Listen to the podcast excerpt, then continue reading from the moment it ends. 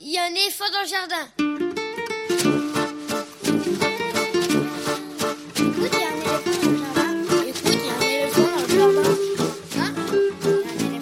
Bonjour, bonjour à toutes et à tous. Véronique Soulet au micro pour l'actualité culturelle des enfants, petits et grands en Ile-de-France. Une émission pour tous les adultes qui n'ont pas oublié qu'ils ont d'abord été des enfants.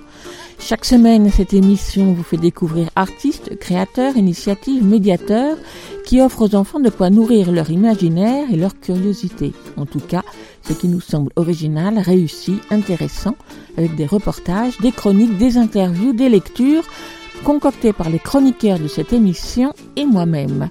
Aujourd'hui, avec moi au fil de l'émission, par téléphone interposé, Quentin Le Guével pour sa chronique sur les jeux, Elsa Gounod pour sa chronique littéraire et Lionel Chenaille pour sa lecture. Nous aurions tant aimé pouvoir vous proposer d'aller au spectacle ou au cinéma avec les enfants cette semaine et au cours de celles qui vont suivre. Yves Bouvray et Émilie Nouveau, les deux chroniqueurs cinéma de cette émission, avaient bien prévu de vous faire découvrir aujourd'hui Le Peuple du Loup, le film d'animation de Tom Moore qui devait sortir en salle cette semaine. Et moi, bien sûr, j'étais au taquet avec les spectacles prévus à l'affiche de nombreux théâtres. Hélas, c'est encore partie remise et il y a de quoi ne pas décolérer. Heureusement, et même si ça ne nous console pas complètement, bibliothèques et libraires sont ouvertes, alors aujourd'hui il sera surtout question de livres, pour les enfants bien sûr. Coucher, c'est le titre de l'album et plus précisément de l'imagier conçu et réalisé par Vincent Maty et publié aux éditions de l'Artichaut il y a quelques semaines. Une déclinaison de toutes les situations où l'on est couché, et il y en a, avec des images de graphisme très épurées, jouant avec l'espace de la page. Couché est un album qui, sous son apparente simplicité, est riche de sens. Rencontre avec Vincent Maty, ce sera dans quelques instants. Ensuite, place au chroniqueur de cette émission. Quentin Le Guével, joueur invétéré, présente un jeu à partager avec les enfants. Aujourd'hui, c'est un jeu de société.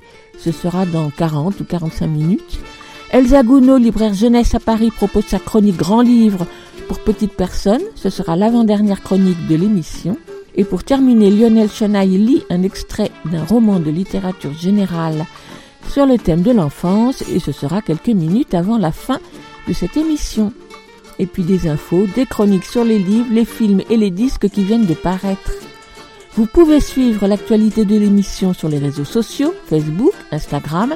Il y a un éléphant dans le jardin. Le podcast de l'émission est disponible à l'écoute ou à l'abonnement sur tous les agrégateurs de podcasts habituels et aussi directement sur la plateforme Ocha, A-U-S-H-A, plus écoute, il y a un éléphant dans le jardin, où vous retrouverez toutes les références des livres et des disques. Et bien évidemment, l'émission est en rediffusion sur le site de la radio aligrefm.org. Écoute, il y a un éléphant dans le jardin, c'est l'émission qui ouvre des fenêtres sur l'actualité culturelle des enfants. Nous sommes ensemble pendant un petit peu plus d'une heure et c'est le bonheur. Écoute, il y a un éléphant dans le jardin. eh. Comme chaque semaine, nous commençons l'émission en écoutant un extrait d'une nouveauté discographique pour enfants. Cette semaine, un livre CD édité par Flammarion Jeunesse, Siam au fil de l'eau. Un conte musical écrit par le violoniste Arnaud Torette, directeur artistique de l'ensemble Contraste, aux côtés du pianiste et directeur musical Johan Fargeau, qui a composé les musiques de Siam. Siam au fil de l'eau est un conte qui s'inscrit dans l'histoire, puisqu'il se déroule au Vietnam, où vit la jeune Siam au bord du Mekong, et remonte jusqu'aux années 70, car la mère de Siam lui raconte souvent l'histoire d'amour qu'elle a vécue avec un soldat américain pendant la guerre, un soldat pianiste. Siam voudra le connaître et va traverser les océans pour aller à San Francisco où se prépare une comédie musicale. Et elle finira bien sûr par retrouver son père et monter sur scène. Alternant récits et chansons, ce conte musical, qui dure un peu plus d'une heure, est très agréable à écouter, d'autant que nombre d'artistes de renom se sont associés pour dire ou pour chanter la vingtaine de chansons qui le jalonnent. Ariane Ascaride, Gérard Jugnot, Juliette, Albin de la Simone, Rosemary Stanley, Marie Aupert, François-Xavier de Maison, Sarah Giraudot, entre autres. Il faut dire que le projet est ambitieux, à dessein, puisqu'il est réalisé en soutien à l'association Le Rire Médecins, dont d'ailleurs plusieurs de ses comédiens sont les parrains ou marraines. Les deux auteurs, Arnaud Torette et Joanne Fargeau, ont su trouver l'équilibre entre narration et chanson, lesquelles ne sont pas seulement illustratives, mais participent à l'avancée du récit, avec des arrangements musicaux très variés et de belles envolées musicales. La jeune Siam croise de nombreux personnages, certains amis, d'autres moins, sans oublier les trois oiseaux clowns, ses confidents.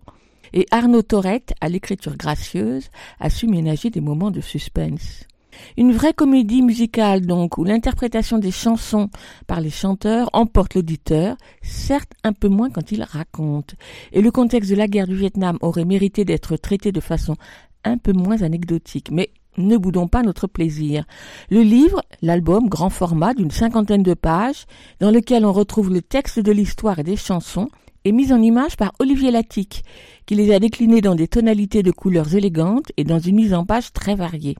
Siam au fil de l'eau, écrit par Arnaud Torette, musique de Johan Fargeau, illustré par Olivier Latique, est un livre CD édité par Flammarion Jeunesse et Contraste Production. Il a paru en octobre dernier et coûte 24 euros, à proposer aux enfants à partir de 7 ou 8 ans. Il y a aussi un lien pour écouter l'histoire et les chansons en ligne. On écoute l'une des chansons, Je viens de loin, interprétée par Tim Dupe, ou Tim Dup, encore une fois, je ne sais pas si je prononce bien, et par Marie Aupert, qui interprète, elle, la jeune Siam. Dans mon nid de tissu, je construis des tribus, des costumes vivants, des histoires pour les grands. Moi je vis pour la musique, mon temps est élastique, sous les projecteurs, il n'y a pas d'heure.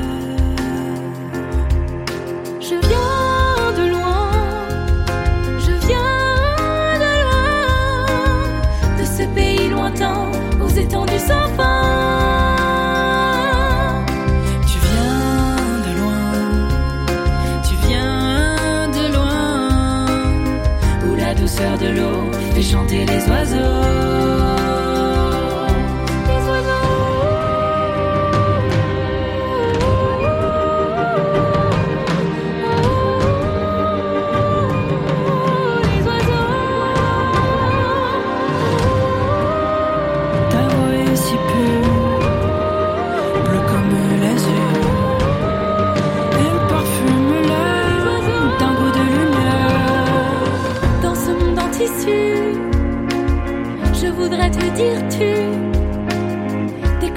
Jusqu'à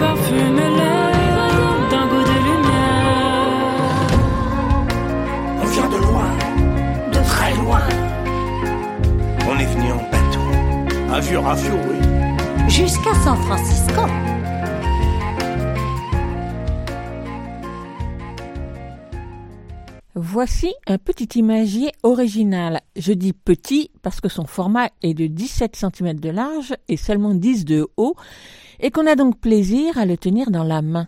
Mais couché de Vincent Maty est surtout un imagier original qui s'adresse autant aux jeunes enfants qu'aux adultes à la fois de par la simplicité de son propos, une déclinaison de toutes ou presque toutes les positions couchées, et de par la simplicité apparente de leur représentation, mais également par le jeu subtil des légendes et des associations d'images au fil des pages que petits et grands décoderont chacun à sa façon.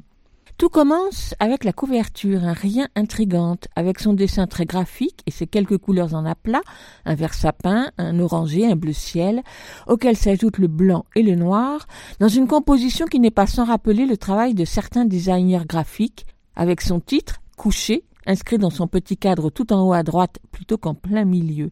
Et puis les deux mentions, Vincent Mathy et l'artichaut, écrit en petit. L'artichaut, c'est la maison d'édition, et Vincent Mathy, donc l'auteur.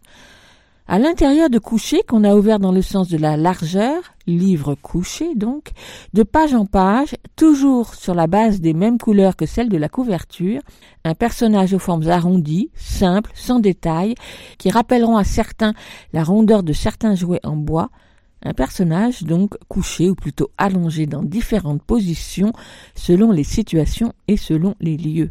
Et elles sont nombreuses, car oui, la plus évidente, c'est bien sûr dans le lit, dans la chambre, mais on peut être couché les pieds en l'air devant la télé, sur le toboggan, crawlant dans la piscine, volant dans l'espace ou encore en train d'accoucher. Car parmi les nombreuses images, parfois légères, parfois drôles, je crois en avoir compté presque de 40, viennent se glisser des situations un peu moins lisses, telles ce corbillard, avec son cercueil à l'intérieur, ou encore ce camion, sous la benne duquel on aperçoit un bonhomme couché juste au-dessus des Et l'enchaînement des pages et donc des images joue avec les associations d'idées et de situations avec parfois beaucoup d'humour.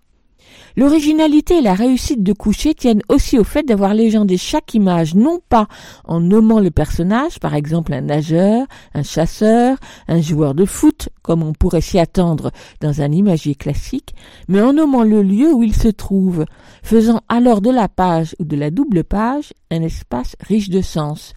Une cuisine, alors qu'on aperçoit les pieds qui dépassent de dessous l'évier, un salon alors qu'on ne voit que la télévision et l'enfant allongé devant, un zoo alors qu'on voit un long bois vert et celui qui doit être le gardien allongé à l'intérieur de l'animal qui l'a avalé. Vincent Maty illustre depuis longtemps des livres pour les enfants chez différents éditeurs, mais sauf si je me trompe, je crois que c'est la première fois qu'il conçoit un livre seul. Et pour une première, c'est une réussite qui nous a donné envie de le rencontrer. Vincent Maty habite à Liège, en Belgique. La rencontre s'est donc déroulée au téléphone il y a quelques jours. Micro. Vincent Maty, bonjour. Bonjour. J'ai dans les mains votre dernier livre, je pense que c'est le dernier, qui s'appelle Coucher, qui a paru aux éditions de l'Artichaut. Alors on va un imagique que j'ai trouvé très original. Alors on va commencer par une question qui ne sera pas du tout originale. C'est quoi le point de départ de ce livre? Mais c'est assez amusant parce qu'en fait au départ c'est un drapeau qui était assez grand d'ailleurs donc en fait, c'était une commande d'un festival de graphisme qui m'avait commandé, comme à d'autres graphistes, de créer un drapeau pour le festival. Ils étaient euh, exposés pendant la, première édition de ce festival qui s'appelle le FLIC qui a lieu à Liège. Moi, j'avais décidé de faire un drapeau un peu contestataire, euh, mais inversé, c'est-à-dire juste euh, déclarer mon amour de la position couchée. Donc voilà, c'est parti de là. Et en fait, en créant cette image, je me suis rendu compte qu'il y a plein d'images qui venaient donc petit à petit, pendant euh, environ une quinzaine de jours, il y a toute une série d'images. Chaque fois que j'en finissais une, j'avais l'idée de la suivante. Et donc tant que les, idées sont arrivées, j'ai continué à les faire. Ça, c'était il y a quatre ans, donc euh, c'était juste une série d'images à l'époque. C'était pas du tout un livre, mais il y avait quand même l'idée d'en développer un livre. Mais ça a pris du temps parce que les images ont été refaites plusieurs fois. Le chemin de fer du livre a été très compliqué à mettre en place. Et puis aussi le principe du livre qui est de ne pas nommer en fait les voilà les positions, mais plutôt les lieux qui permettaient en fait de donner beaucoup plus de place au lecteur en fait au, au milieu de ces images. Alors au départ, quand vous avez commencé à travailler sur ce livre, justement en parlant du lecteur, vous pensiez à des lecteurs particuliers, je veux dire des lecteurs adultes ou des lecteurs euh, enfants? Ben non, pas trop en fait. Euh, je pense que le livre, euh, je sais pas très bien. Euh, c'est vrai qu'on lui met une tranche d'âge, mais moi j'ai beaucoup de difficultés à lui mettre une tranche d'âge. Il y a quelque chose dans le livre qui m'intéresse beaucoup, qui est la lecture de l'image. Donc de, ici, à travers des formes très simples, il y a l'idée de décoder en fait une, image. Je remarque que souvent les, les, adultes ont parfois plus de difficultés que les enfants de les décoder. C'est assez étonnant en fait. Comme toujours. Et donc ça c'est vraiment intéressant hein, cette idée de l'image qu'ici et surtout enfin, dans, dans, le livre ce, qui m'intéresse aussi c'est euh, ces images sont assez distanciées en fait puisqu'il y a une notion d'échelle hein, qui est toujours la même. Il y a deux échelles différentes qui sont déclinées dans le livre mais à, à, distance en fait du sujet. Et on a des images qui ne sont pas du tout euh, de l'ordre de l'émotionnel, et ça, ça m'intéresse parce qu'en fait, euh, ça parle de sujets très divers de la société hein, à travers l'enchaînement des, des, images dans le livre. Et en même temps, ben, ça peut aussi parler, hein, je parlais à un moment des sans-abri, des migrants, etc. mais avec des images très distanciées. Et personnellement, c'est comme ça que l'émotion arrive pour moi en tant que lecteur, c'est-à-dire elle me laisse une place et elle me laisse imaginer une image en plus en fait qui n'est pas dans le livre et qui elle peut être vectrice d'émotion entre guillemets et qui donc sera différente pour chacun et en particulier par rapport aux enfants ou par rapport aux adultes. C'est ça que vous voulez dire? Oui, avec, avec l'idée aussi que ces images sont avant tout là pour, pour parler dessus en fait. C'est les premiers tours que j'ai sur le livre, c'est vraiment des parents qui ont des questions d'enfants. C'est vraiment ça qui ressort pour le moment des premiers tours de lecture que j'ai sur le livre. C'est l'occasion de parler de choses en fait. C'est très bien comme ça. Alors avant de parler du, du, contenu, des situations, etc., je veux bien qu'on parle du livre lui-même, de l'objet livre, parce que c'est un très bel objet qu'on a entre les mains, avec un très beau papier, un format allongé qui évidemment sied au propos. Cela s'est fait petit à petit ou c'est une évidence que ça prendrait cette forme-là pour vous? Pour moi, c'était évident que le livre était dans ce sens-là, couché. Maintenant, c'était pas évident parce qu'en fait... Euh, bah, il y en a eu quelques-uns, il y a quelques exemples de livres comme ça, et je trouvais que souvent euh, ils se feuillettent pas bien en fait. Euh, donc on a vraiment essayé de trouver le, le bon papier qui permettait d'avoir une fluidité aussi dans, dans la lecture. C'est assez marrant parce qu'il y a quand même des gens qui le présentent dans l'autre sens, hein, malgré tout, dans, dans, les librairies et tout. Enfin, on sent que malgré ça, il y a une espèce d'habitude comme ça de, de, de présentation de livres. La taille aussi, ça renvoie surtout à l'échelle des images en fait. La taille du livre, moi je suis vraiment très content du format, etc. Et c'est vrai qu'on a fait tout un travail avec euh, avec les éditeurs autour du choix des couleurs, était beaucoup en discussion avec eux, du format du papier, etc. Et, finalement, je pense qu'on est arrivé au bout des choix euh, qu'on voulait faire en fait. Il n'y a vraiment rien qui a été mis de côté euh, on est hyper content du résultat de l'objet parce que c'est aussi l'idée que l'objet est aussi vecteur d'émotion. Hein. Vraiment, il y a quelque chose dans le toucher, etc euh, qui fonctionne.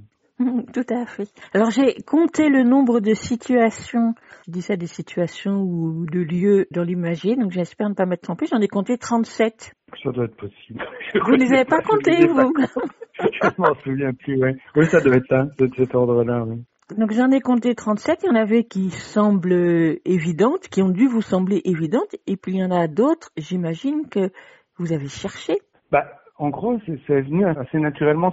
Celle qui renvoie plutôt à des situations contemporaines, comme justement les questions des migrants et tout ça. Ça, c'est venu après, en fait. Au début, c'était vraiment une sorte de catalogue d'images. Il y avait aussi l'idée vraiment de passer de, de, situations très très banales, comme la chambre d'un enfant, la chambre mm. des parents, etc., à tout à coup euh, des petits glissements. En fait, il y, a, il y a aussi cette idée de tout à coup euh, s'éloigner finalement de l'imagerie du pictogramme pour parfois aller plus dans des images narratives comme par exemple euh, le gardien de zoo qui s'est fait manger par le serpent. Donc on glisse petit à petit dans des situations plus décalées en fait. Et ça c'est aussi chouette de mélanger tous ces niveaux en fait de représentation finalement de la des choses très futiles, des choses qui renvoient à l'histoire aussi comme une momie. Il y a d'autres sujets hein. en fait. Je pense qu'il y en a une bonne cinquantaine et qu'en fait il y en a aussi qu'on n'a pas réussi à mettre dans le chemin du livre. Au début, moi j'avais fait un premier chemin du livre où on démarrait avec un fœtus, avec une naissance, avec l'achat, et là on rentrait tout de suite dans l'histoire d'un personnage, ce qui n'était pas du tout l'enjeu en fait. Ici, c'est l'enjeu est très différent. C'est finalement une sorte de regard sur la société, mais à travers ce prisme un peu décalé. Alors, il y a des associations qui sont proposées par exemple par une suite d'images qui interpellent, comme vous le disiez tout à l'heure, je pense entre autres à celle de la caserne et la forêt, ou plutôt une caserne, une forêt. On voit quasiment le même personnage allongé par terre avec un fusil, avec un fusil plutôt, où donc l'interprétation elle est, elle est en creux, l'interprétation à faire. Ah oui, tout à fait. En fait, entre chaque image, il y a un lien dans le passage, dans le livre, mais ce lien, il peut être à la fois de l'ordre de la ressemblance, ou inversement de l'opposition. Enfin, il y a mm. vraiment tout un jeu comme ça euh, à travers les images qui crée le fil en fait, qui crée le jeu avec euh, avec le lecteur, tout en sachant que ça c'est juste le fil en fait. Après, autour du fil, il y a le sens. Donc le sens euh, peut être multiple, hein, peut tout à fait être multiple, mais euh, est quand même l'objectif quoi. Donc c'est finalement de se dire qu'à travers ce décalage qui est finalement une position que je pense tout le monde connaît euh, dans le monde et que à travers juste ce décalage-là, on peut décaler son regard. Je pense aussi à cette double page où on voit d'un côté le, le, migrant caché dans, mm. dans le camion et après on voit les camionneurs qui sont eux cachés dans leur cabine euh, sur le parking pour dormir. Et je, je, trouve que les images en soi ne racontent pas grand-chose, mais l'enchaînement raconte énormément. Je pense que ça crée euh, dans les enchaînements des possibilités de débat ou de discussion assez, assez intéressantes. Voilà.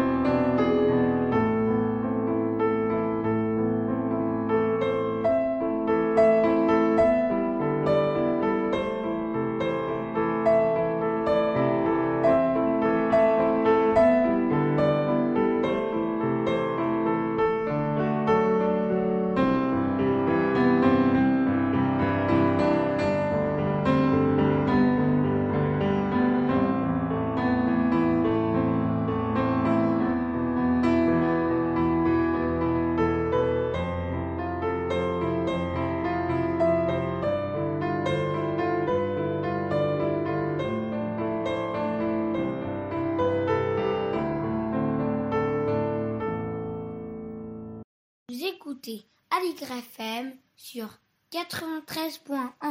Vous l'écoutez Aligre FM 80 Vous aurez peut-être reconnu cet extrait de la musique du film La leçon de piano de Jeanne Campion, musique composée par Michael Nyman il y a maintenant pas loin de 30 ans, en 1993, et toujours aussi envoûtante.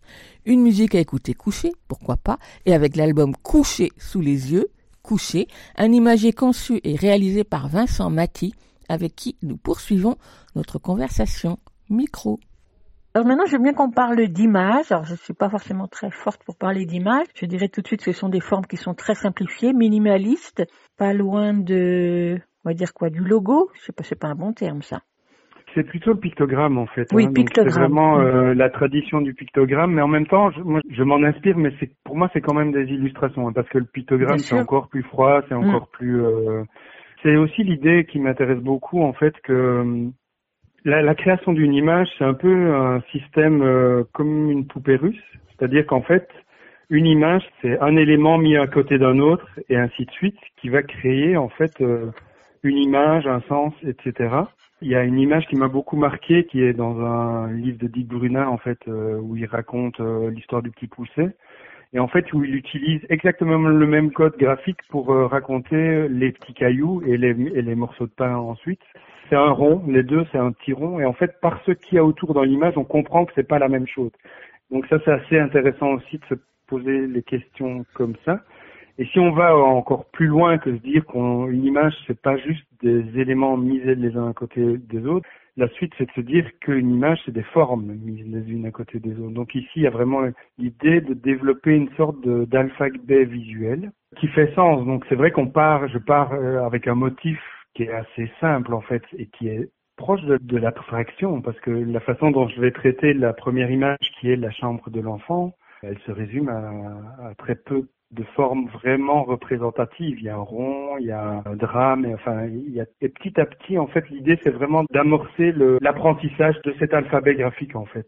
Ça questionne aussi l'idée d'arriver dans une cohérence graphique à raconter le plus de choses. C'est par exemple, j'avais fait le choix au départ de ne pas mettre de diagonale. Finalement, j'ai dû en mettre quelques-unes. J'ai essayé d'en mettre le moins possible. Donc, il y a toute une sorte de travail de limite, en fait, dans la création des images qui m'amuse beaucoup. Ce travail sur l'image et sur le graphisme, l'espace de la page intervient beaucoup. Ah ben oui, c'est le jeu suivant alors et c'est ça qui est vraiment euh, le, jeu ultime dans le livre, c'est de comment finalement, euh, puisqu'on on nomme un lieu en fait, euh, à travers l'espace blanc de la page, ben, on peut raconter ce lieu sans le montrer en fait. On peut induire quelque chose en tout cas. Quel est ce personnage? Comment il est dans ce lieu? Ça c'est vraiment assez intéressant je trouve euh, dans la, continuité de ici. Donc je ne représente pas jamais le lieu, donc euh, il est suggéré par l'espace. Il est suggéré par l'espace, il est suggéré aussi par la, la couleur, parce que la plupart du temps c'est sur euh, fond blanc, mais pas tout le temps. Il peut y avoir un fond de couleur. Et puis il y a ces espaces de couleur où il n'y a rien, justement. Moi, au début, j'avais vraiment travaillé avec des doubles pages, avec chaque fois des vis-à-vis, en fait, et on, on s'est rendu compte que le rythme du livre était moins bon.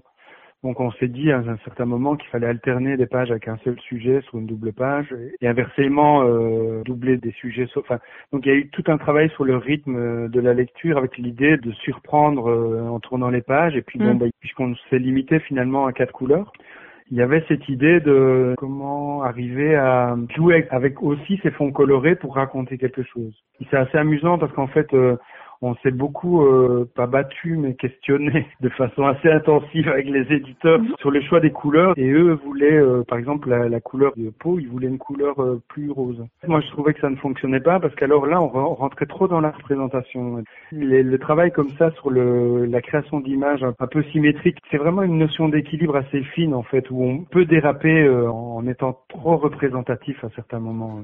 Alors comment vous la bah, définiriez, cette couleur de peau? Les, les traits très rouges, euh, c'est un rouge orangé assez fort.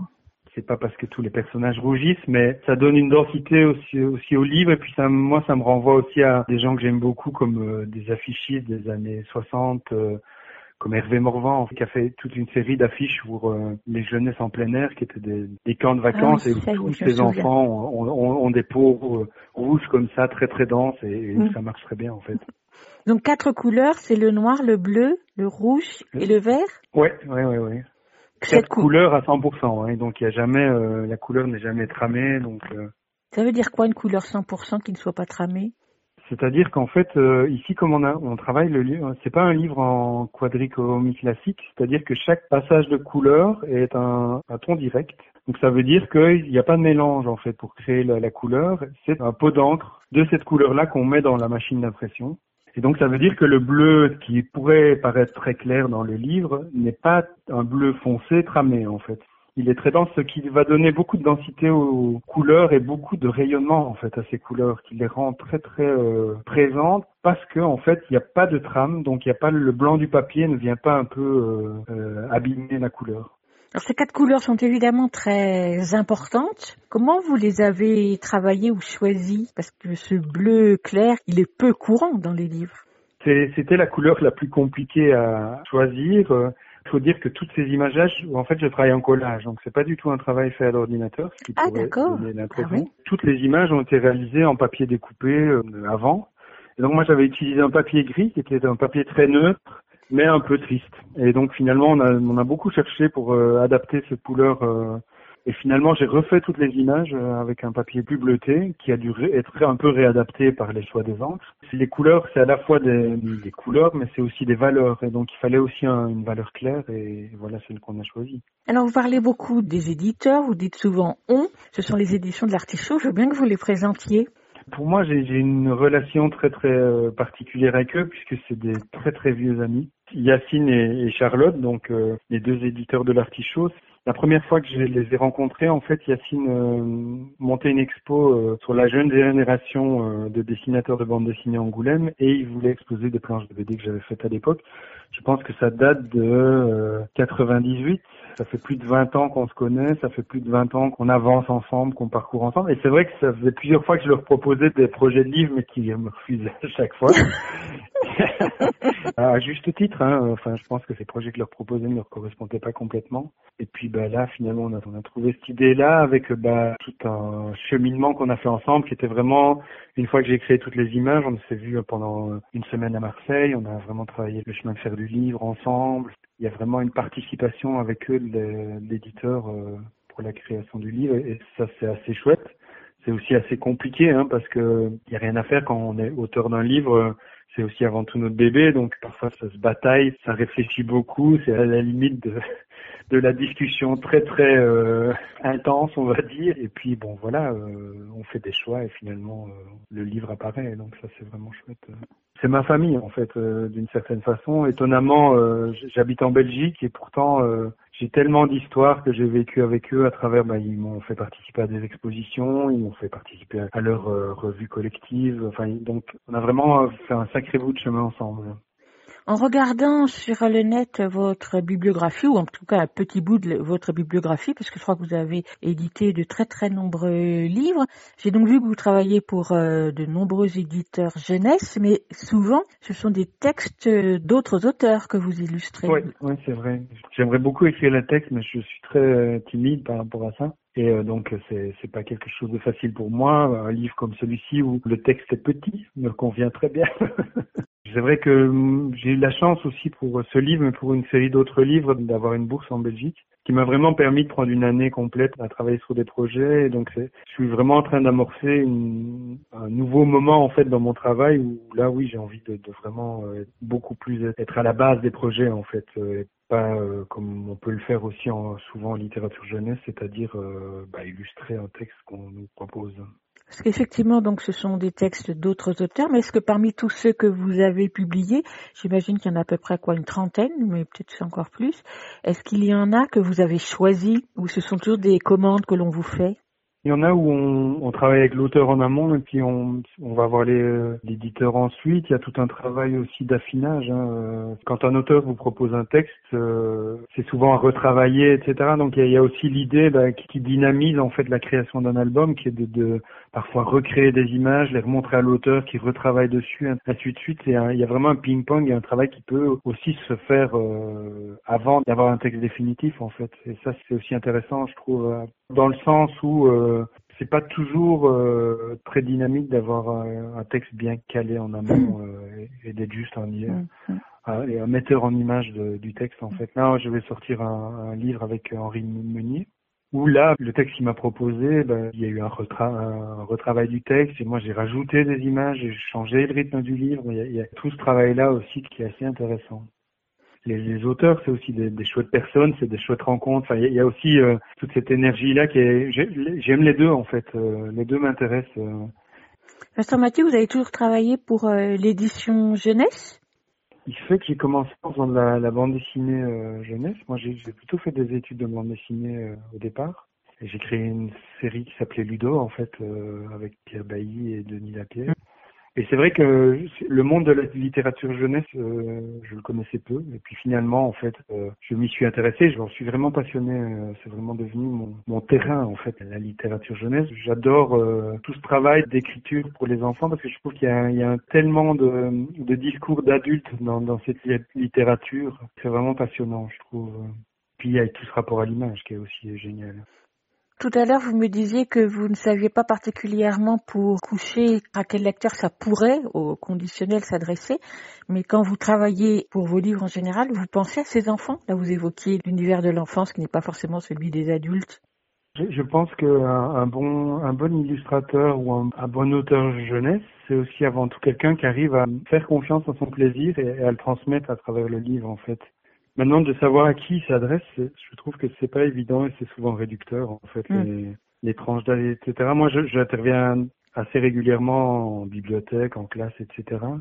Et je suis toujours étonné de voir les, ce qui ressort, en fait, des discussions avec les enfants. Il, y a, ils vous amènent toujours dans des endroits inattendus. Donc, je pense qu'un livre jeunesse, c'est jamais qu'une proposition auquel l'enfant va adhérer ou pas adhérer. Et il y a mille raisons d'y adhérer ou pas y adhérer que ce soit un moment particulier, un, âge ou pas. Enfin, le lecteur est tellement pluriel, je trouve que c'est très difficile de se poser la question de l'enfant auquel on s'adresse.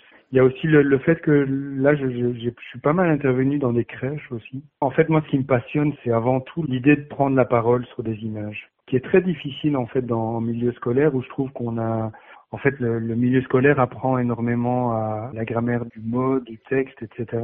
Mais, mais la grammaire de l'image, elle n'est pas du tout présente dans les écoles. Elle mettrait souvent mal à l'aise les enseignants. Je peux prendre l'exemple où euh, il, y a, bah, il y a quelques années, j'avais créé un festival euh, ici dans ma ville à Liège qui s'appelait Jungle et où euh, je venais venir des auteurs et en amont je rencontrais les enseignants qui allaient les accueillir dans les classes et euh, il se fait que dès que le livre avait peu de texte ou pas de texte, euh, il y avait pratiquement pas d'invitation des enseignants dans les classes parce que pour eux, ils ne savent pas comment travailler avec ces livres remplis d'images. Donc il y a encore un gros gros boulot à faire de, de ce côté-là dans la lecture d'images, dans le fait de parler sur des images. C'est vraiment ça qui me passionne. Tout à l'heure, vous évoquiez euh, le Dick Bruna, que nombre de nos auditeurs doivent connaître. Quelles sont vos références? Là, vous, vous, parliez de votre admiration, je crois, pour Dick Bruna, mais est-ce qu'il y en a d'autres comme ça, créateurs d'images euh, du passé ou d'aujourd'hui, qui vous ont, si ce n'est influencé, ben, en tout cas J'ai énormément d'admiration pour beaucoup de monde, mais c'est vrai qu'il y a, a quelqu'un comme euh, Richard Maguire, qui est vraiment pour moi quelqu'un qui pousse la réflexion sur l'image euh, très loin. Qu'on connaît peu en France. Mais on le connaît aussi peu parce qu'il est, il, il part dans, dans, plein de disciplines différentes. En fait, qu'il a créé des jouets, il crée des bandes dessinées, des, il a créé des livres jeunesse. Euh, enfin, donc, il y a vraiment un fil derrière son travail qui, qui est passionnant. Et puis, euh, dans les livres, euh, j'aime beaucoup euh, les livres jeunesse japonais aussi. Il y a un enjeu d'abstraction. En fait, Vous pensez à Komagata, par exemple? Plutôt à Sadamasa Motonaga, je sais pas si vous voyez, qui a fait Bloop, et qui a fait énormément de livres pratiquement abstraits, juste avec des formes et des, onomatopées qui ont malheureusement jamais été traduits, qui sont vraiment euh, passionnants, aussi bien visuellement qu'au niveau du livre, de l'enchaînement du livre. J'aime sentir l'auteur en fait derrière le livre, vraiment cette idée d'une affirmation d'un sujet. Et pour moi, il y a, il y a une sorte de, j'ai une espèce de théorie qui dit que les grands livres de la littérature jeunesse c'est avant tout des gens qui ont une, tout à coup acquis une, une, grosse confiance en eux et qui font des livres qui ont une sorte de ils sont essentiels en fait. C'est des livres essentiels et c'est des livres où euh, la question qu'ils existent ou qu'ils n'existent pas ne, ne, se pose pas en fait. Ils sont là et, ils nous accompagnent tout au long de notre vie en fait. C'est ça qui, qui m'intéresse aussi, c'est que je pense que un bon livre en fait c'était vraiment une rencontre et euh, des rencontres j'en ai plein dans ma bibliothèque. Et ma dernière question, Vincent Baptiste, sera pour vous demander euh, quel est le livre de votre enfance qui vous a marqué et qui vous a peut-être conduit à créer pour les enfants? Ben moi, il y a un livre que j'ai beaucoup aimé enfant et qui était une bande dessinée en fait, et qui est le, premier album d'une série euh, qui s'appelait Isabelle et qui était dessiné par euh, un dessinateur qui s'appelait Will et qui était surtout scénarisé par quelqu'un qui s'appelait Machereau. Cette histoire, ça s'appelait le tableau magique. Et en fait, l'histoire, c'était Isabelle qui était dans sa chambre et qui avait un tableau dans sa chambre où on voyait un château au loin. Et tous les soirs, en fait, un petit bonhomme sortait du château et puis sortait du tableau et arrivait dans la chambre de la petite fille. Et donc là aussi, on retombe sur l'idée du personnage euh, qui est mis un peu en, comment on va dire, en moi, j'étais dans ma chambre, je lisais cette bande dessinée et il y avait une sorte de mise en abîme aussi du lecteur à travers cette petite fille, à travers l'arrivée de ce personnage qui amenait l'histoire en fait. Euh, Comme avec Little Nemo. Oui, un petit peu. Il y a un petit peu de ça, mais, mais sauf qu'ici, c'était pas un rêve. C'était vraiment un personnage qui sortait du tableau, qui était très petit, hein, qui était vraiment de la taille d'une main, mais qui venait rendre visite en fait. C'était un personnage qui sortait d'une image et qui venait rendre visite à un enfant. Voilà. Merci beaucoup, Vincent Mathis. Bah, merci, euh, c'était très chouette de parler avec vous. Couché de Vincent Maty est édité aux éditions de l'Artichaut, disponible au prix de 14 euros, à retrouver dans toute bonne librairie. Et ouvrez l'œil, car il n'est pas grand et il est couché. Vous écoutez Aligre FM sur 93.1. Vous l'écoutez Aligre FM 80 on écoute un extrait de Célèbre et Musica, un voyage musical par l'ensemble Obsidienne, spécialisé dans la musique ancienne, mais également préoccupé de pédagogie pour faire découvrir les instruments du Moyen Âge aux enfants. Et c'est le cas avec ce conte musical d'une cinquantaine de minutes, Célèbre et Musica, édité chez Bayard Musique. Célèbre est un enfant aux oreilles exceptionnelles qui rencontre la fée Musica et donc toutes sortes d'instruments tels le psalterion, la cornemuse, le chalumeau, la guimbarde, la vielle, le claquebois, entre autres, que les cinq musiciens de l'ensemble Obsidienne prennent le soin de présenter dans le livret du CD. Je m'abstiendrai de dire le titre de l'extrait que nous allons écouter, je vais l'écorcher. Sachez seulement que cette chanson moyenâgeuse date du XIIIe siècle et qu'elle évoque le début de l'hiver. Le disque s'intitule donc Célèbre et Musica par l'ensemble Obsidienne, édité chez Bayer Musique sous le label Arc-en-Ciel.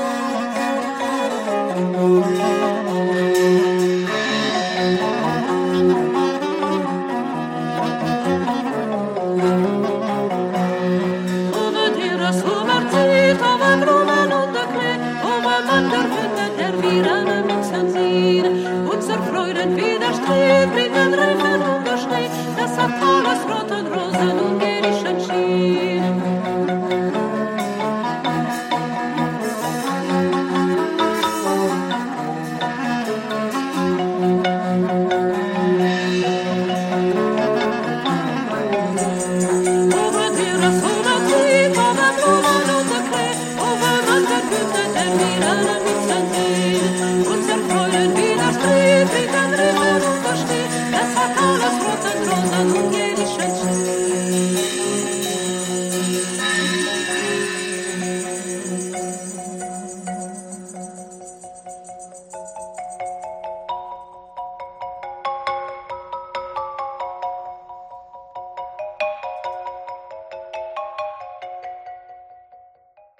Quentin Le Guevel est un joueur invétéré jeux vidéo et jeux de société. Chaque semaine, il nous propose de découvrir un jeu, un jeu pas forcément récent, mais qu'il apprécie particulièrement. Cette semaine, c'est un jeu de société. On l'écoute.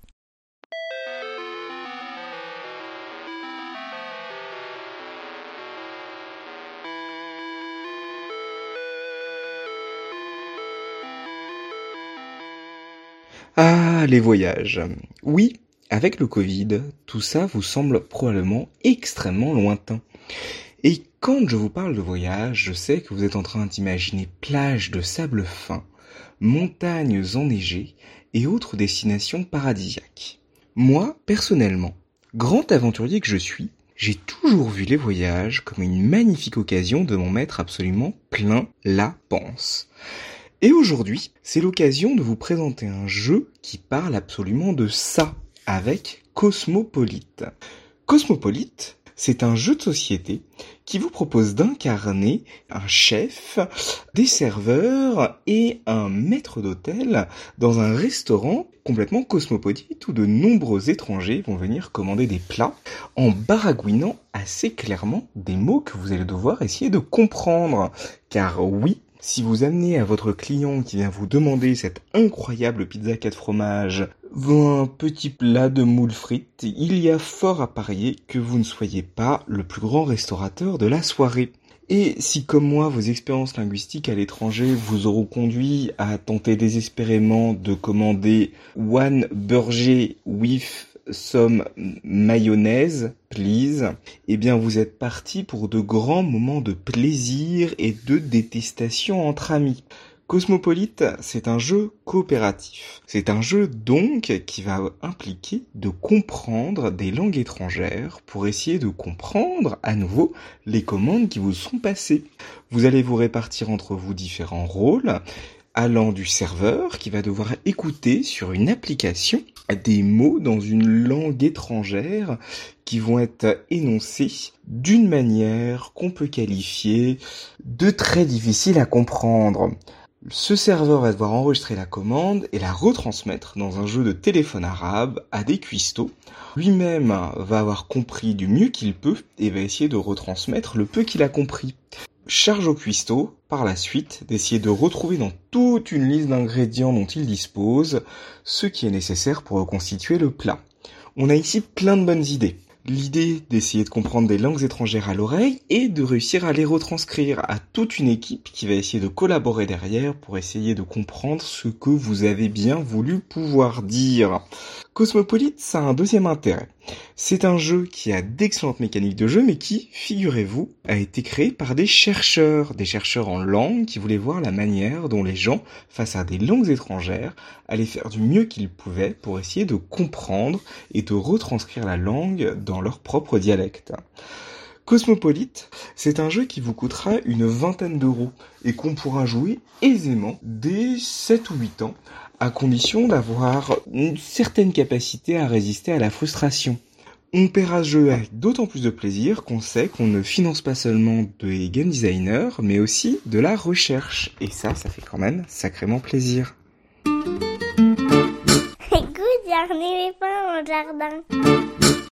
Merci Quentin pour cette mise en bouche, si je peux dire, pour le jeu Cosmopolite sorti au début de cette année chez Hopla. Un jeu rapide, chaque partie dure 6 minutes pour 4 à 6 joueurs pour jouer avec les langues et se donner faim. Voilà de quoi passer un bon moment. Et vous l'aurez compris, outre la boîte avec toutes ces cartes, vous aurez besoin d'un téléphone pour télécharger l'application et d'écouteurs. Merci Quentin et à très bientôt.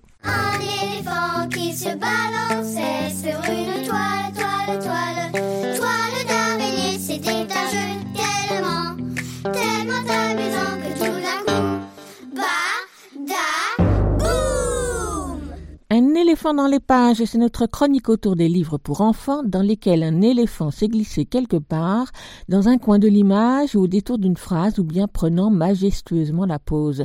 Et comme ils sont nombreux, nous choisissons ceux qui nous ont particulièrement plu.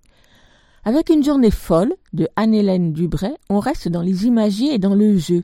Et d'ailleurs, une journée folle se présente comme une boîte de jeu, avec à l'intérieur sa quinzaine de cartes tout en hauteur, que le lecteur est invité à assembler, à relier à sa guise, pour composer un paysage ou plutôt une scène plus ou moins grande selon le nombre de cartes.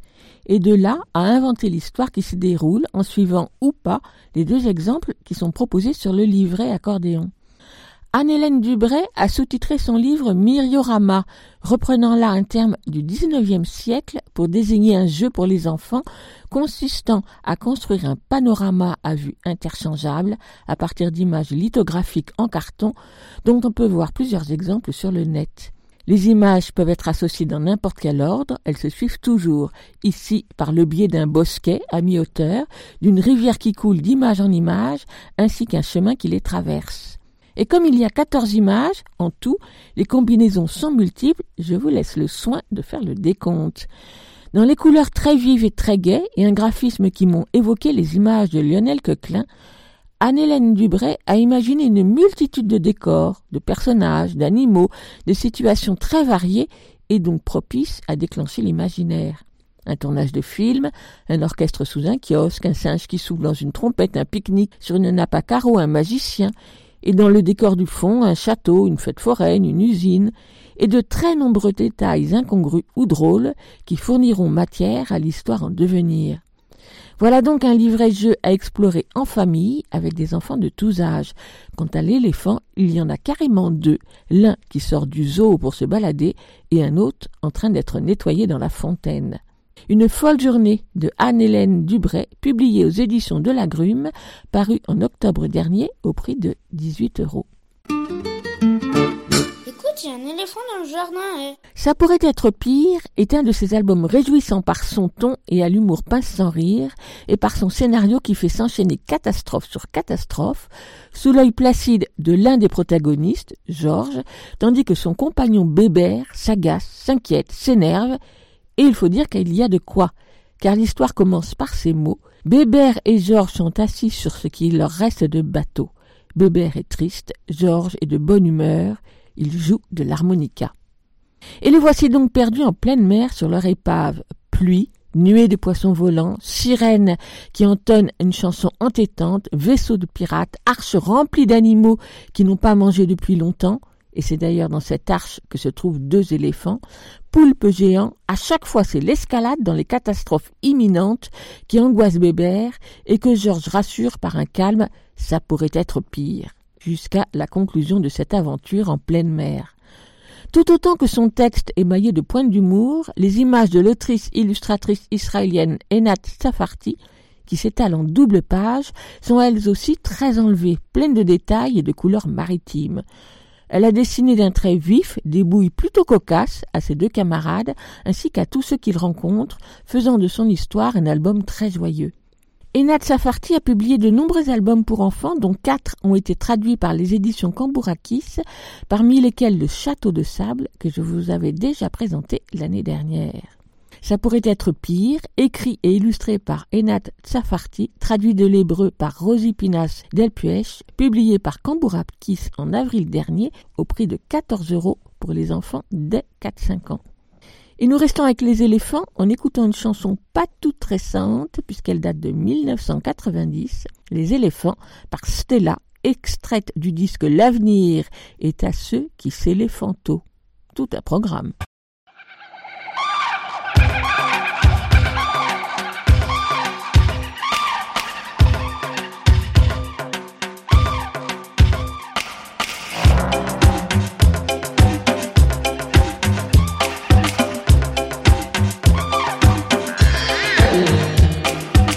J'aime bien les éléphants, enfants les éléphants. J'aime bien les serpents, pan les serpents. J'aime bien les pingouins, gouin les pingouins. J'aime bien les tigres, j'aime bien les lions. Mais j'aime pas les singes, au grenon. J'aime bien les fourmis, mi mi les fourmis. J'aime bien les souris, J'aime bien les dalmatiens, tiens tiens les dalmatiens. J'aime bien les canards, j'aime bien les girafes, mais j'aime pas les singes, au grenon. J'aime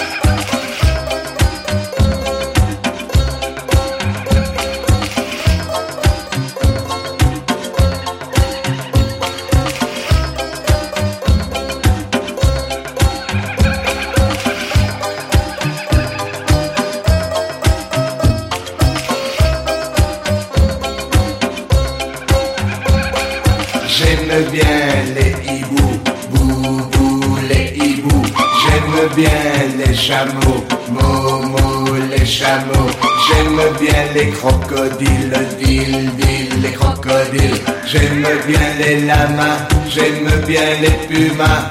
Mais j'aime pas les singes, oh guenon.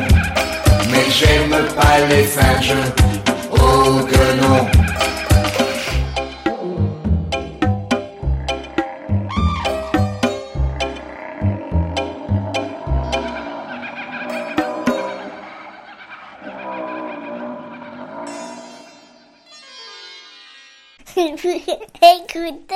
Aligraphem 94. Elsa Gounod est libraire spécialisée jeunesse à Paris et chaque semaine, elle farfouille dans les rayons nouveautés de sa librairie pour nous proposer un livre pour enfants, un album, un roman ou une BD, c'est selon, dans sa chronique Grand livre pour petites personnes. On l'écoute. Grand livre pour petites personnes par Elsa Gounod, libraire à Paris. Bonjour, aujourd'hui, je vais vous parler de Murdo, le livre des rêves impossibles, d'Alex Cousseau et Eva Offredo, paru récemment aux éditions du Seuil Jeunesse. Voilà un livre dont j'ai envie de parler ici, depuis que je l'ai lu, sans savoir vraiment par quel angle l'aborder, tournant autour depuis quelques semaines, alors que c'était évident. Ce livre est l'un de ceux qui m'ont le plus ému récemment. J'ai été touchée dès les premiers mots, dès les premières illustrations et leur rapport au texte, à la première lecture, à la relecture, à la re-relecture. J'ai toujours aimé les émotions fortes dans mes lectures, mais ce n'est pas forcément ce dont je parle avec le plus d'aise, ayant plutôt une tendance à l'analyse, pouvant éloigner le ressenti. Je suis le travail d'auteur d'Alex Cousseau depuis longtemps, notamment avec ses courts romans au rouergue, souvent drôles, bien vus et d'une langue très intéressante, mais aussi avec ses romans plus denses pour adolescents ou ses albums au rouergue toujours ou au seuil jeunesse.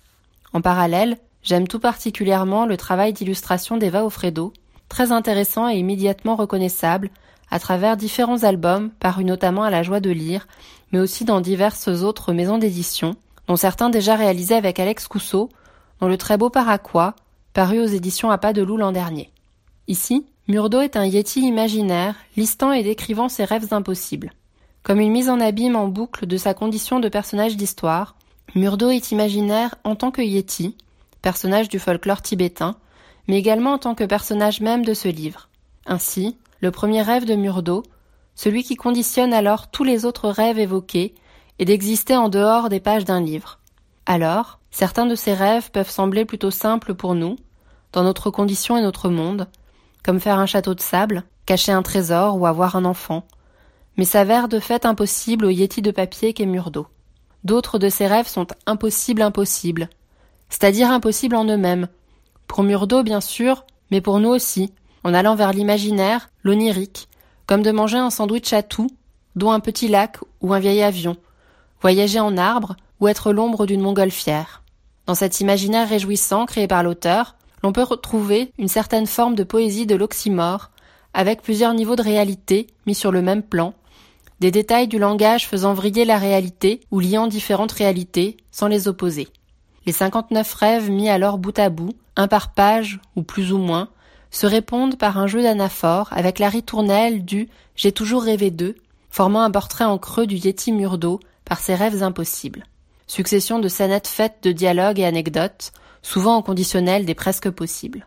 Il y a de la poésie dans la langue magnifique d'Alex Cousseau, qui nous saisit par ses images et sonorités, par sa beauté en elle-même, par son attention aux mots donnant le beau. Il faut dire que Murdo a toujours rêvé de tricoter un pull avec les mots d'un poème. Murdo est mélancolique par l'impossibilité même de ses rêves, mais il est aussi drôle par la fantaisie de certains, tendre, voire philosophe dans cette façon qui nous est donnée de voir le monde, et il est extrêmement touchant en tout cela. À ce très beau texte s'ajoutent les illustrations et la conception graphique d'Eva Offredo, qui ne répondent pas seulement au texte, mais l'englobent dans une imbrication texte-image mise en page très forte et intéressante. Les illustrations d'Eva Offredo représentent Murdo et ses rêves par un trait épuré, au contour fort, avec un côté malicieux, expressif et drôle, de nombreux clins d'œil entre les différentes pages qui se répondent, et une esthétique assez rétro, pouvant faire penser aux années 70, cela étant renforcé par l'usage de trois couleurs tranchées, bleu, orange et marron. Au jeu sur les lettres, mots et sons, se lient les jeux sur les images, la typographie et la mise en page par un souci du détail et certaines trouvailles graphiques particulièrement saisissantes. Tout y est à sa place, très réfléchi, mais la poésie du livre, dans son texte comme dans ses illustrations et dans sa mise en page, n'en ressort que mieux. Est à noter le beau travail de fabrication du livre, tel un petit album précieux à l'esthétique rétro de l'encart en sorte de vignette pour l'illustration de couverture en jaquette, des typographies utilisées, de la mention en couverture, des images d'Eva Ofredo et des pictogrammes sur le dos du livre, du code barre suivant la pente de la montagne et du prix intégré à un flocon de neige, à la mention de quatrième de couverture, on me dit que les Yétis n'existent pas, et pourtant je suis là. J'espère vous avoir donné envie de découvrir ce livre que je conseille à partir de 6 ans, Murdo, le livre des rêves impossibles, d'Alex Cousseau et Eva Ofredo aux éditions du Seuil Jeunesse au prix de 14,50 euros. Moi, j'espère vraiment qu'Alex Cousseau et Eva Ofredo continueront à faire des livres ensemble. Merci Elsa pour cette invitation à rêver en compagnie de ce drôle de Yeti. Murdo de Alex Cousseau et Eva Ofredo à découvrir de visu dans toute bonne librairie. Écoute, il y a un éléphant dans le jardin. Et... On termine l'émission avec la lecture d'un extrait de littérature générale avec Lionel Chenaille. Bonjour Lionel. Bonjour. Qu'est-ce que tu vas lire aujourd'hui? Alors aujourd'hui, je vais lire un extrait de Fille de Camille Laurence. Donc Fille raconte l'histoire de Laurence Barraquet qui euh, grandit avec sa sœur dans les années 60 à Rouen. Et quand on demande à son père Avez-vous des enfants? il répondait Non, j'ai deux filles. Laurence elle-même devient mère dans les années 90. Être une fille, avoir une fille, comment faire, que transmettre? Voilà ce que raconte le livre de Camille Laurence, Fille. On t'écoute.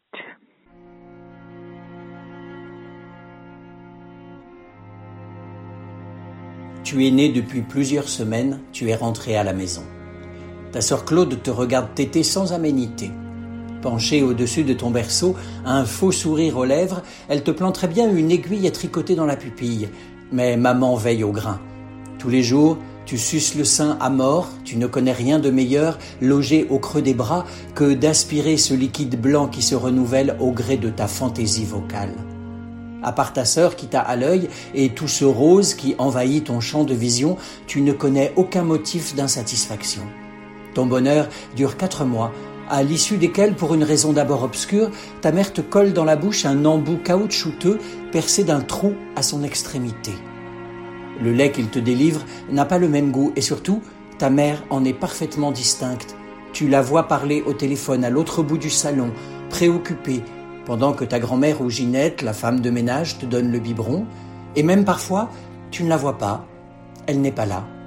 Est-ce qu'elle en a eu assez que tu lui tires sur les seins quatre fois par jour au risque d'en ruiner la beauté? Que deviendra-t-elle en effet si elle cesse d'être belle? Une fille laide, qu'est-ce que ça devient? Ou veut-elle être libre de son emploi du temps, libérée de tes horaires affamés, elle qui pourtant ne travaille pas? Car ce n'est pas un travail de rester à la maison avec deux petits-enfants, tout le monde le sait. Il y a une autre raison en réalité. Ta mère est enceinte. Quoi Encore? Oui.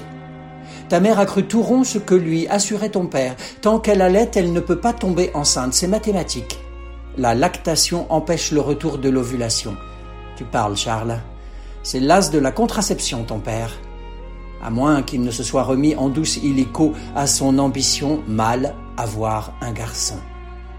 Ta mère n'a pas le temps de dire ouf, ni toi de dire encore. Tu es sevré aussi sec, de seins et de bras. Ta mère est toujours là, mais elle se repose. C'est parce qu'elle porte un enfant, dit-on. Alors que c'est l'inverse. Elle ne te porte plus. Tu restes en carafe sur le tapis, dans ton lit, au fond de ton siège à bascule. Tu n'y comprends rien. Tu te sens comme une poupée oubliée, un invendu sur une étagère, un rossignol délaissé en vue d'un nouvel arrivage. Qu'est-ce qui ne va pas avec toi? Qu'est-ce qui te manque? Ta mère perd les os un vendredi après-midi. Elle est au cinéma avec André, un ami du couple. Il a sa voiture, ça tombe bien. Il l'emmène à la clinique sans attendre la fin du film. Ton père continue ses consultations, il ne se déplace pas, il préfère cacher son espérance derrière le combiné du téléphone. Qu'est-ce que c'est? C'est une fille. Et de trois. Tu me la copieras. Il l'appelle Gaëlle. qui s'écrit aussi Gaël avec un L quand c'est un garçon et même quand c'est une fille, n'insiste pas, tes parents ne fréquentent pas Freud. C'est seulement pour l'état civil, en fait. On n'aura pas l'occasion de l'appeler car elle meurt le lendemain. Tu ignores tout de l'événement, bien sûr. Tes grands-parents te gardent et tu ne comprends pas le mot mort. Tu n'as que 13 mois. Mais si ta mémoire ne conserve aucune trace de ta sœur morte, ce n'est pas le cas de ton cabinet noir. Il y a en effet chez ta grand-mère au bout du couloir une petite pièce sans fenêtre, un genre de cagibi qu'on appelle le cabinet noir, où s'amasse un chaos de choses indistinctes et devant lequel tu ne passes jamais qu'en courant sans t'arrêter, convaincu qu'il abrite des monstres. Eh bien, ce cabinet noir, tu l'as aussi dans la tête. Le 15 novembre 1960, quand Gaëlle, toute blême, cesse de respirer à la clinique Sainte-Agathe, il y a déjà un joli capharnaüm dedans, des biberons mal digérés, les aiguilles à tricoter de Claude, ta mère qui pleure, le menton de ton père qui tremble. Mais elle, Gaëlle, s'y installe en majesté. Le noir complet ne la dérange pas, au contraire. Elle devient l'enfant du placard, la victime secrète d'une terrifiante barbe bleue. Est-elle là parce que c'est toi qui l'as tuée? Tu as tellement voulu sa mort que la puissance de ton désir t'effraie. Une autre sœur, pas question. Ce serait la fin de ta splendeur. Écrasé tu serais. Tapis dans le cabinet noir, ta haine est performative. Elle t'a retiré le sein de la bouche. Abat la puinée. Elle t'a fait tomber des bras maternels à mort. Tu pilonnes tout de tes pensées mauvaises et voici que le sort t'exauce. Ou alors, version moins obscure, c'est ta mère qui n'en a pas voulu. Un troisième enfant alors qu'elle vient de flasher sur André. Mauvais timing ou bien ton père, qui ne la verra que morte, n'ayant pas jugé urgent de rencontrer sa Benjamine, terre repetita non placent. Bref, Gaëlle, troisième fille, dernière sœur, n'est pas tombée dans le bon biotope. Personne n'en voulait. Alors, elle s'est éclipsée discrètement, comme on n'a pas besoin de la prendre aux filles. Elle n'a eu qu'à suivre sa pente. Tu n'iras pas la chercher dans le cabinet noir. Les filles, ça suffit, bon débarras. Mais plus tard, et depuis des années, chaque fois que tu coupes quelque chose, du pain, un gâteau, du fromage, n'importe quoi, tu recoupes un morceau supplémentaire tout petit, en plus de la distribution, un petit bout de rien du tout que tu mets de côté, même si tu finis toujours par le manger.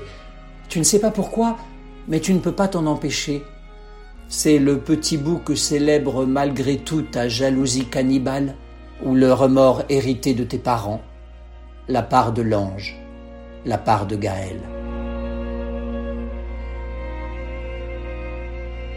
Merci Lionel. Est-ce que tu peux nous rappeler le titre du livre? Oui, ça s'appelle Fille de Camille Laurence et c'est paru aux éditions Gallimard en 2020. À la rentrée, je crois que c'était la rentrée littéraire, c'est ça? À la rentrée littéraire, exactement. C'est sorti en fin août 2020. Merci Lionel et à très bientôt. À très bientôt. Écoute, il y a un éléphant dans le jardin, c'est fini pour aujourd'hui. Nous vous donnons rendez-vous la semaine prochaine, même jour, même heure, même fréquence. En attendant, vous pouvez réécouter cette émission sur votre agrégateur habituel de podcast et aussi sur le site Ocha, sur lequel vous retrouverez toutes les références des livres, jeux et disques dont nous avons parlé aujourd'hui, ainsi que les podcasts des émissions précédentes. Ocha, ça s'écrit A-U SHA, il suffit d'ajouter éléphant dans le jardin dans votre moteur de recherche pour arriver sur la bonne page. Et bien sûr, les émissions sont aussi en écoute sur le site de la radio à ligrefm.org. À la semaine prochaine. À la prochaine. À plus. À la prochaine. À plus. À la prochaine.